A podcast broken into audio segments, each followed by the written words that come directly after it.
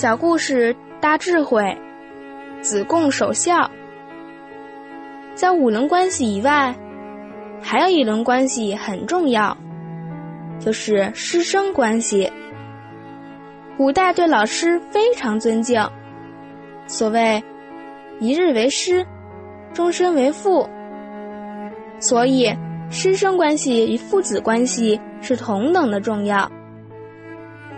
我们在古书中看到，该对于老师的丧礼，都是守丧三年，跟对父母完全一样。孔夫子一生教学，在他去世的时候，学生们很感念老师的恩德，在老师的墓旁搭个棚子，整整守孝三年。其中有一个学生守了六年，就是子贡。因为夫子去世的时候，子贡在其他的国家做生意。等他回来的时候，丧礼都已经结束。子贡觉得非常的遗憾。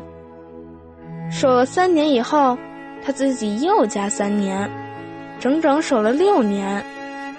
当然，对于老师理应如此。